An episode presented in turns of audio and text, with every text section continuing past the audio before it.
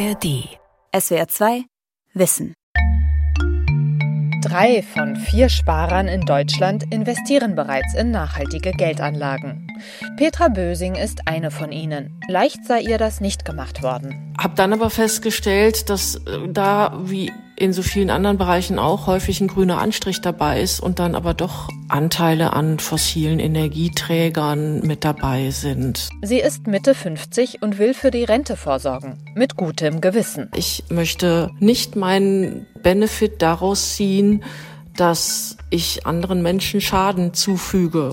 Und das ist so, wenn ich in Unternehmen investiere, die Kinderarbeit tolerieren, genauso wie ich nicht in Unternehmen möchte, die mit fossiler Energie ihre Gewinne machen und damit allen Menschen schaden. Deshalb ist Petra Bösing von Bank zu Bank gezogen und hat gemerkt, längst nicht alle Anlagen, die als umweltfreundlich oder sozial gerecht angeboten werden, sind es auch. Grüne Geldanlagen. Wie nachhaltig sind sie wirklich? Von Stefanie Eichler. Immer mehr Deutsche möchten ihr Geld in klimafreundliche, soziale und faire Unternehmen investieren, zeigen Umfragen. Wo die Nachfrage steigt, steigt auch das Angebot. Entsprechend boomt dieser Markt seit Jahren. Banken und andere Fondsvermittler überbieten sich darin, ihre Produkte als nachhaltig anzupreisen. Eine erste Orientierung sollen die Namenszusätze der Geldanlagen geben. Sie nennen sich grün, sustainable, fair oder ethisch. Weit verbreitet ist auch das Kürzel ESG. Es steht für Environment, also Umwelt, Social für Sozial und Governance, gemeint ist gute Unternehmensführung. Doch Vorsicht, sagt Petra Bösing. Also es ist nicht verbraucherfreundlich. Also für Nicht-Banker ist es sowieso vieles schwierig zu verstehen dann das auch noch so zu verstecken, sich Klimafonds zu nennen ähm, und dann habe ich auf einmal doch irgendwie Shell oder sonst wen da mit drin, das finde ich nicht in Ordnung. Denn bei all diesen Anlagen ist es möglich, dass die Sparer in Unternehmen investieren, die den Klimawandel anheizen oder Menschenrechte missachten. Bei einem nachhaltigen Fonds können zum Beispiel Firmen beteiligt sein, die ihren Umsatz im Kohlesektor erzielen. Bei ihrer Odyssee durch die Banken fand Petra Bösing solche Informationen oft erst im Kleingedruckten. Wer einmal so eine Beratung gemacht hat bei der Bank, der weiß, was da an Papierwust kommt oder Unterlagen man online geschickt kriegt. Das ist der Wahnsinn. Und ja, da muss man sich wirklich richtig reinarbeiten. Und das finde ich auch eigentlich nicht in Ordnung. Jetzt vom Klimafonds gehe ich mal einfach da rein. Denise Stephan ist Anlageberaterin bei der GLS Bank der Gemeinschaftsbank für Leihen und Schenken, daher die Abkürzung. Seit ihrer Gründung im Jahr 1974 gelten strenge sozialökologische Grundsätze. In der Bankfiliale in Berlin Mitte haben schon viele Sparer und Sparerinnen den Wunsch geäußert, dass ihr Geld ausschließlich nachhaltigen Unternehmen und Projekten nutzen soll. Die Bank ist diesem Trend nachgekommen. Wir haben ja einen eigenen Fonds seit 2014. Den haben wir halt nach den Kriterien der GLS Bank auferlegt und zwar auch auf Kundenwunsch. Weil viele gesagt haben, die Fonds, die wir bis dahin mit angeboten haben, wo wir sagten, das sind nicht unsere Fonds, aber die sind sehr streng nachhaltig, das reichte den Kunden nicht. Die möchten halt die Kriterien der GLS Bank daran sehen. Die Beraterin schaut den Investitionsbericht des Klimafonds der Bank durch. Er ist selbstverständlich aus Altpapier. Transparenz ist ein wichtiger Teil der Unternehmensphilosophie.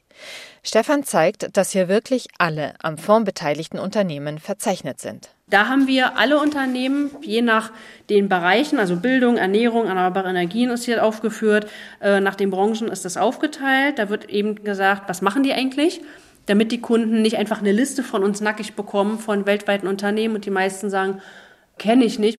An dem Fonds ist eine Firma beteiligt, die in Belgien und Deutschland kleine Solarparks betreibt, unter anderem in Bayern und Sachsen. Ein weiteres Unternehmen baut Paranüsse an und vertreibt sie. Da der Paranussbaum langfristig nur in einem intakten Ökosystem gedeiht, trägt seine wirtschaftliche Nutzung zum Erhalt des Regenwalds bei. Infos wie diese sind nötig, um Sparern und Sparerinnen die Skepsis zu nehmen. Viele zweifeln daran, dass grüne Geldanlagen halten, was sie versprechen wie diese Straßenumfrage in Karlsruhe zeigt. Also ich glaube, viel davon ist auch Greenwashing. Ich finde es ein bisschen kritisch. Also ich weiß nicht, wie zu 100 Prozent man das glauben kann. Also da müsste es halt schon perfekt aufgelistet sein, was da, in was da investiert wird, dass es halt wirklich glaubwürdig rüberkommt. Also eigentlich soll man den Sachen ja vertrauen, die da angegeben werden, aber ich glaube, oft ist es nur plakativ und äh, gar nicht, stimmt eigentlich gar nicht so. Zunehmend kaufen Bürger und Bürgerinnen Fonds. Das sind Sammlungen von Anleihen oder von Aktien aus den verschiedensten Branchen. Dahinter steckt die Idee, dass jede Geldanlage Wertschwankungen unterliegt. Investieren die Anleger in verschiedene Wertpapiere, werden einige davon Gewinne machen, andere eventuell Verluste. Die Wahrscheinlichkeit, dass Sparer ihr ganzes Geld verlieren, ist aber gering.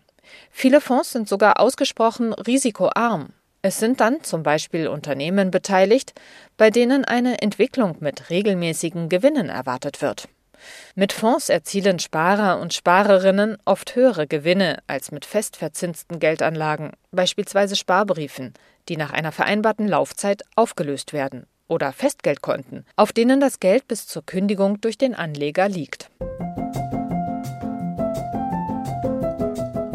Die Initiative Fair Finance International ist ein weltweites Netzwerk zivilgesellschaftlicher Organisationen. Der Zusammenschluss analysiert regelmäßig die Kredit- und Anlagepolitik von Banken. Im März 2023 wurde die GLS dabei zur fairsten und nachhaltigsten Bank Deutschlands gekürt. Ihre Geldanlagen, die als grün angeboten werden, sind es auch. Die Ethikbank, die KD Bank und die Triodos Bank sind mit auf den oberen Plätzen gelandet. Einer der Gründe dafür ist, dass bei all diesen Banken nur solche Unternehmen Geld bekommen, die bestimmte Geschäftsbereiche konsequent ausschließen, erklärt Denise Stephan. Also es gibt eben die harten Ausschlusskriterien, dass man sagt, nichts in im Rüstungsbereich, nicht in Atomenergie, Spirituosen, Tabak, Gen- oder Saatgutmanipulation, Biopestizide, Herstellung. Das sind alles Felder, wo man sagt, das ist ein absolutes No-Go. Trotzdem bieten Banken wie die GLS Bank ihrer Kundschaft, die nachhaltig investieren will, nicht nur Vorteile, findet Monika Gedetrapp. Die Wirtschaftswissenschaftlerin an der Universität Tübingen forscht ein Semester lang in Südafrika. Die Frage bei diesen grünen, ethischen, sozialen Banken ist immer die Frage, wie viel Auswahl habe ich da? Also je kleiner die sind, desto geringer ist die Auswahlpalette, die ich habe. Und das ist auch verständlich. Die Expertise von einem kleinen Unternehmen ist normalerweise fokussierter. Die Professorin spielt darauf an, dass jeder, der sein Geld in nachhaltige Anlagen investiert, den Umbau hin zu einer klimaneutralen und faireren Wirtschaft mitgestaltet. Sie betont, dass Sparer sogar die Möglichkeit haben, gezielt in jene Branchen zu investieren, die ihnen ganz persönlich wichtig sind. Sie müssen nur die passende Geldanlage finden. Wenn Sie jetzt also sagen, ich habe konkret das Ziel, ich möchte die Lebensbedingungen von Mitarbeitern in Schwellenländern verbessern besser. Und ich möchte für die Kreislaufwirtschaft eintreten und ich möchte CO2 mindern. Also wenn das Ihre drei Hauptziele sind als Investor, die in Ihren Präferenzen besonders wichtig sind, dann ist die Frage, kann ein kleiner Anbieter Ihnen für diese drei, ja erstmal völlig unverbundenen Ziele zufällig das eine Produkt liefern? Und je kleiner sie sind, desto schwieriger wird das sein, alles zu können. Auf der anderen Seite, das muss man auch ehrlich zugeben, je größer Organisationen werden, desto komplexer werden die auch.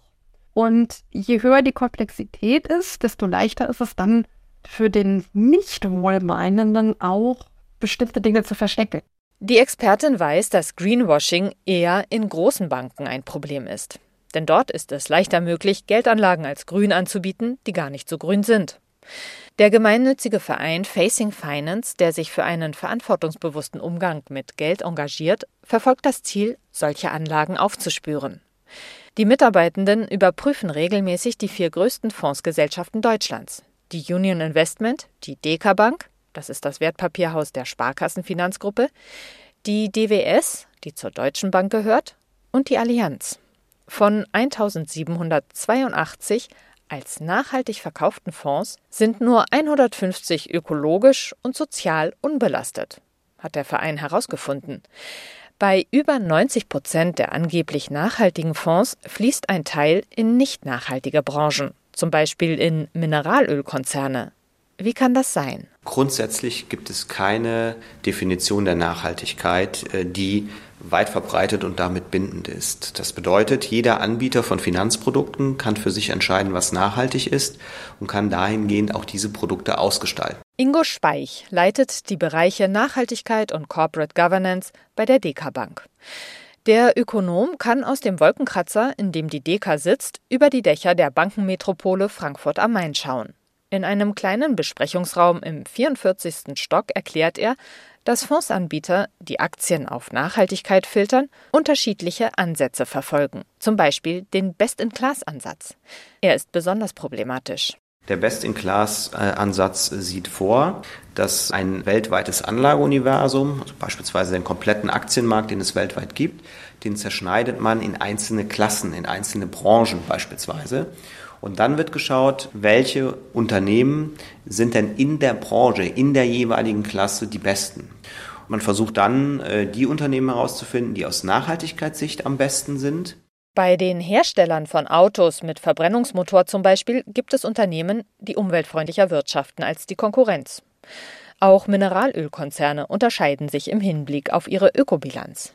Nun kann es sein, dass in einem Fonds, der nach den Prinzipien des Best-in-Class-Ansatzes zusammengestellt wird, der nachhaltigste Autobauer und der nachhaltigste Mineralölkonzern landen. Das ist konsequent und bringt eine gute Rendite. Der Nachteil, Anleger und Anlegerinnen können leicht den Eindruck gewinnen, dass falsche Tatsachen vorgegaukelt werden, wenn solche Fonds als nachhaltig gelten. Auch die Deka nutzt den Best-in-Class-Ansatz bei der Zusammenstellung nachhaltiger Fonds. Wir haben in unseren Portfolien äh, vereinzelt auch den Best-in-Class-Ansatz in der Anwendung. Äh, wir haben ihn aber äh, in so gut wie allen Fällen immer mit Ausschusskriterien kombiniert. Bei unseren nachhaltigen Fonds haben wir ein Regelwerk hinterlegt, bei dem ganz klar gesagt wird, was aus ökologischer Sicht und aus sozialer Sicht nicht toleriert wird. Danach analysieren wir weltweit, beispielsweise bei einem Aktienfonds, diese Unternehmen und die Unternehmen, die dagegen verstoßen, fallen raus. Aus unserer Sicht beispielsweise Unternehmen, die ausbeuterische Kinderarbeit tolerieren oder in irgendeiner Form äh, fördern. Unternehmen, äh, die in der Tabakbranche beispielsweise äh, aktiv sind, die auch Nuklearstrom produzieren oder aber generell Menschenrechte verletzen.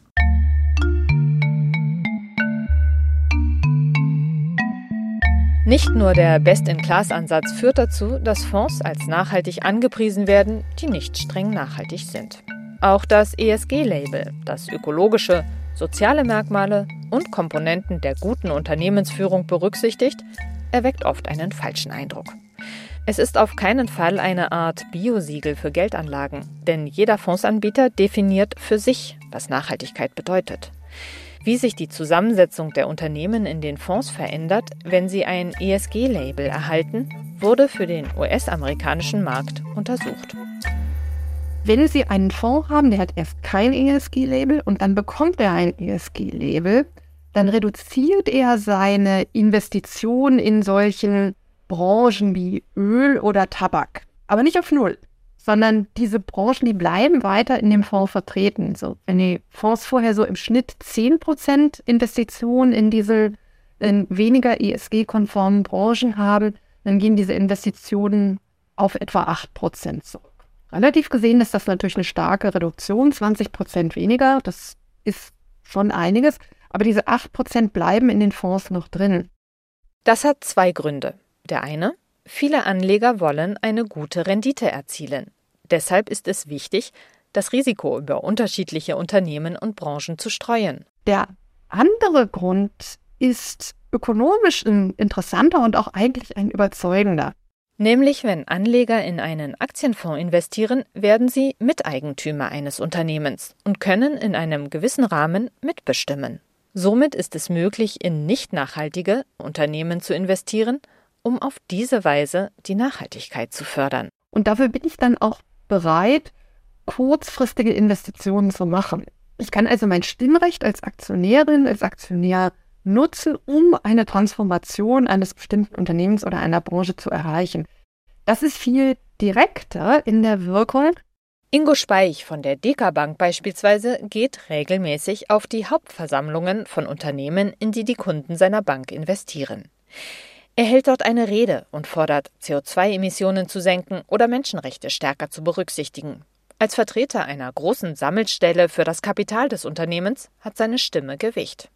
Monika Gedetrapp kennt Analysen, aus denen hervorgeht, dass neben Ingo Speich auch andere Fondsanbieter Anträge einreichen, um bei Firmen mehr Nachhaltigkeit durchzusetzen. Aber wir sehen, wenn diese Anträge dann nicht angenommen werden auf den Hauptversammlungen, das Unternehmen sich aber gegebenenfalls trotzdem in einem gewissen Sinne in diese Richtung bewegt. Also wir sagen dann beispielsweise ähm, bei der Hauptversammlung von einer Bank, wir wollen, dass Kredite in einem geringeren Umfang nur noch in braune Branchen gehen, dass die Bank eher Kredite in hell- oder dunkelgrüne Branchen vergibt.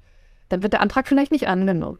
Aber trotzdem sehen wir in, in Analysen des Verhaltens von Unternehmen, dass nach solchen Anträgen das Bewusstsein in der Geschäftsführung dafür wächst, wie wichtig ESG den Eignern des Unternehmens, den Aktionären ist und dass das Verhalten sich trotzdem in einem gewissen Maße ändert. Unternehmen, die bisher nicht nachhaltig wirtschaften, bewegen sich, werden umweltfreundlicher und sozial gerechter. Eine grüne Geldanlage, mit der auch Unternehmen finanziert werden, die nicht nachhaltig sind, muss also keine bewusste Mogelpackung sein. Denn Investitionen in nicht nachhaltige Unternehmen können zu mehr Nachhaltigkeit beitragen. Eine Garantie, dass das auch wirklich funktioniert, gibt es allerdings nicht. Also wir haben immer noch nicht das, was wir eigentlich als Zielbild haben, dass die Nachhaltigkeit eben stark durch den Kapitalmarkt gefördert wird.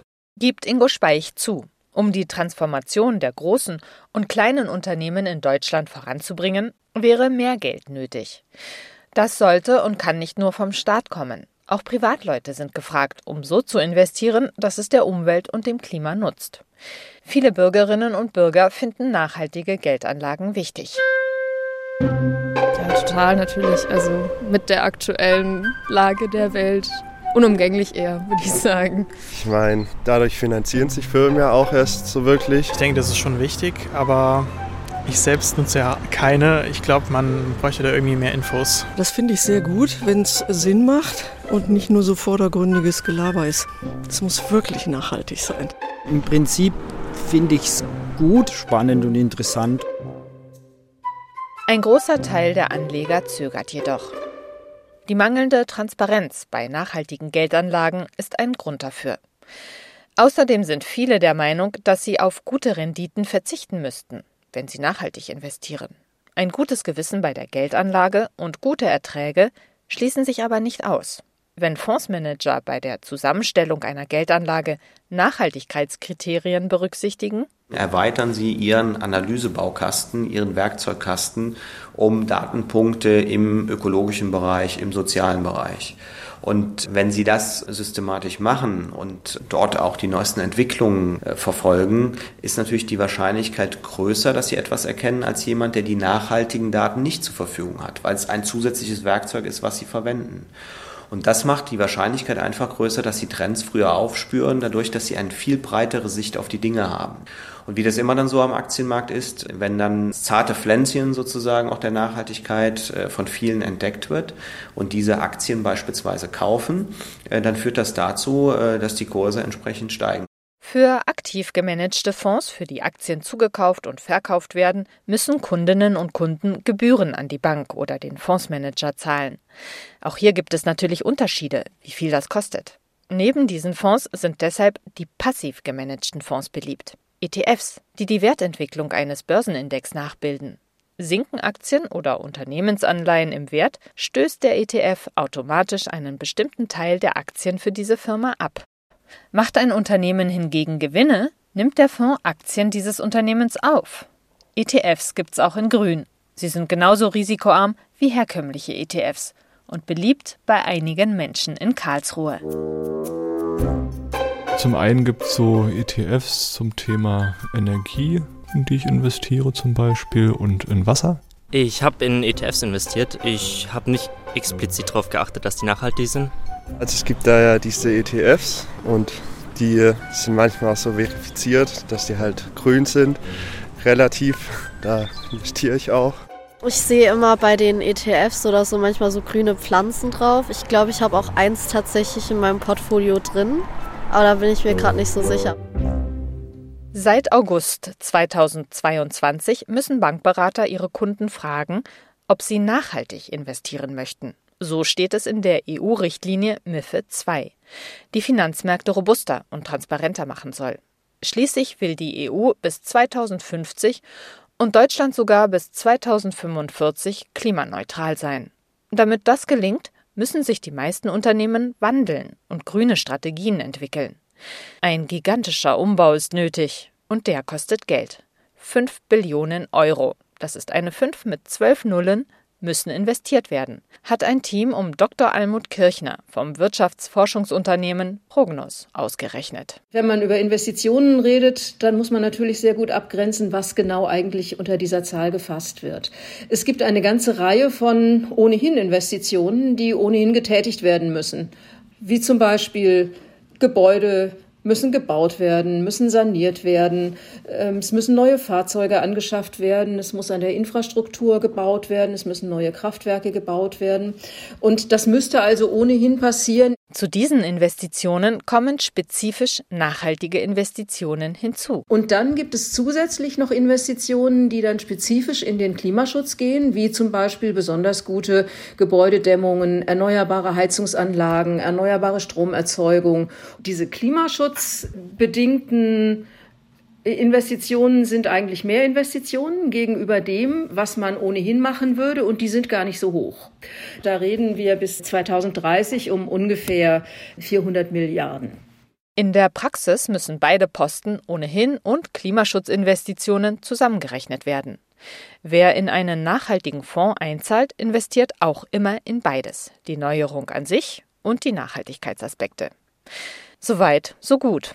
Doch ganz gleich, wie kräftig Verbraucher in grüne Fonds investieren, wenn sie bei herkömmlichen Banken anlegen, sind sie bisher nicht sicher davor, auch in Energiekonzerne zu investieren, die im Bereich Öl und Gas expandieren. Die DWS, der Vermögensverwalter der Deutschen Bank, hat im Krisenjahr 2022 für seine nachhaltigen Fonds Aktien fossiler Unternehmen zugekauft, mit einem Wert von insgesamt 850 Millionen US-Dollar. So profitierte die Bank von den riesigen Gewinnen, die Konzerne wie Total, Shell und Enbridge erzielt haben. In der Zeit davor hatte sich allgemein die Einsicht durchgesetzt, dass sich mit fossilen Energieträgern zukünftig kaum noch Geld verdienen lasse.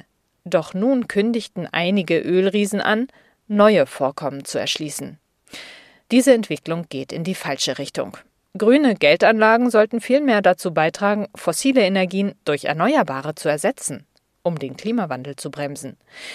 Um das zu garantieren, mischt sich jetzt die EU-Kommission ein. Mit der EU-Taxonomie beabsichtigen die Fachleute, einen einheitlichen Mindeststandard für nachhaltige Geldanlagen zu schaffen, erklärt die Wirtschaftswissenschaftlerin Monika Gedetrapp. Die EU-Taxonomie, die ist im Kern eine Offenlegungsverordnung und sagt, Fonds müssen sich im Endeffekt in drei Kategorien einsortieren. Diese Kategorien sind nach den entsprechenden Artikeln der Taxonomie benannt. Also das sind die Artikel 6, 8 und 9 Fonds, aber man könnte sich das wie eine Ampel vorstellen. Ja, das sind die grauen Fonds, das sind klassische Fonds, die haben keine Nachhaltigkeitsziele.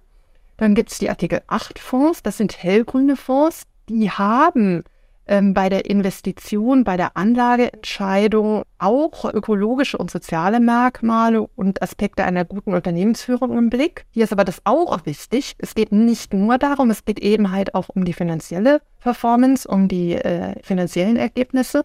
Und dann sind die Artikel 9 Fonds, das sind sozusagen die dunkelgrünen Fonds, die haben ganz explizite Nachhaltigkeitsziele die Unternehmen dieser Fonds müssen eine messbare Wirkung in Bezug auf den Klimaschutz erzielen oder die Anpassung an den Klimawandel.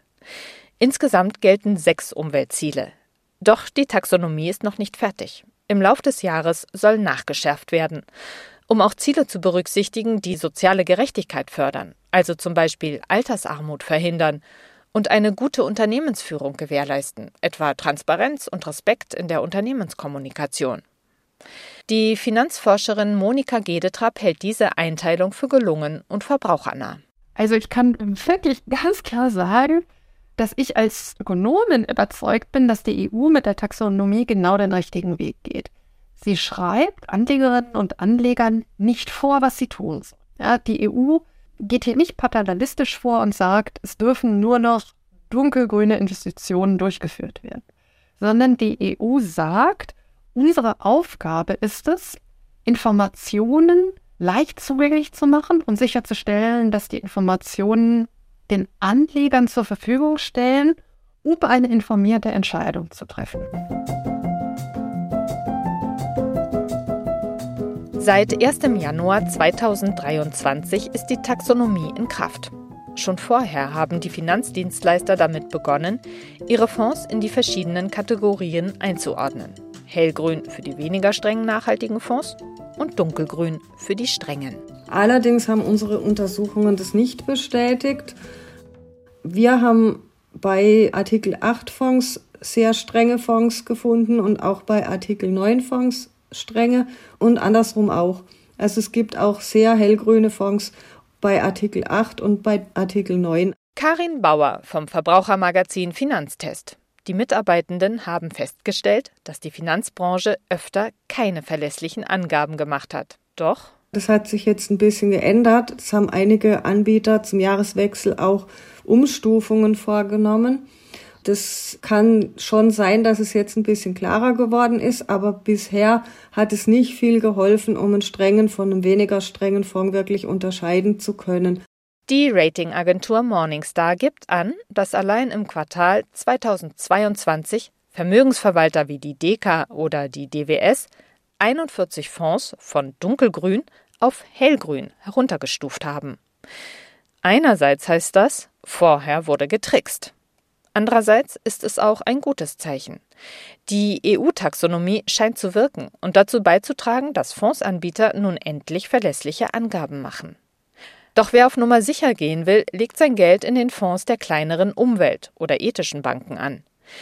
Was sich immer empfiehlt, auf die Ausschlusskriterien der jeweiligen Fonds zu achten, erklärt Karin Bauer. Richtig streng sind dann die, die auch konsequente Ausschlusskriterien haben und zum Beispiel keine fossilen Energien erlauben, keine Atomkraft, keine Waffen, keine, vor allem auch keine geächteten Waffen, die äh, nicht in Unternehmen investieren, die Menschen- oder Arbeitsrechte verletzen. Das kann man eben einfach abfragen, wie die Fonds das machen. Die Kunden und Kundinnen können zum Beispiel das Datenblatt gründlich untersuchen, das es zu jedem Fonds gibt. Die EU-Taxonomie wird es Sparern und Sparerinnen leichter machen, eine grüne Geldanlage zu finden. Doch bis auf weiteres bedeutet die Klärung der Frage, wie grün eine Geldanlage ist, viel Aufwand. Wer nachhaltig investiert, kommt am eigenen Engagement nicht vorbei. SWR 2 Wissen Grüne Geldanlagen. Wie nachhaltig sind sie wirklich? Autorin und Sprecherin Stefanie Eichler. Redaktion Sonja Striegel. Und das bin ich. Und wenn du dich für gut recherchierte und gut erzählte wirtschaftliche Zusammenhänge interessierst, möchte ich dir unsere SWR2 Wissen Folge Spekulieren mit Lebensmitteln, die Spielregeln der Agrarmärkte empfehlen. Viele denken ja, dass Spekulanten an den Börsen die Preise für Getreide in die Höhe treiben und so letztlich für den Hunger in bestimmten Weltregionen verantwortlich sind. Unsere Autorin Beate Krohl hat darüber mit sehr vielen Menschen gesprochen, mit jemandem von einer NGO, mit einem Landwirt, mit Wirtschaftswissenschaftlern und Wirtschaftswissenschaftlerinnen und auch mit der OECD Agrardirektorin. Und die sagen, so einfach ist das nicht. Wenn du es genauer wissen willst, SWR2 Wissen, spekulieren mit Lebensmitteln überall, wo es Podcasts gibt, in der ARD Audiothek und in der SWR2 App.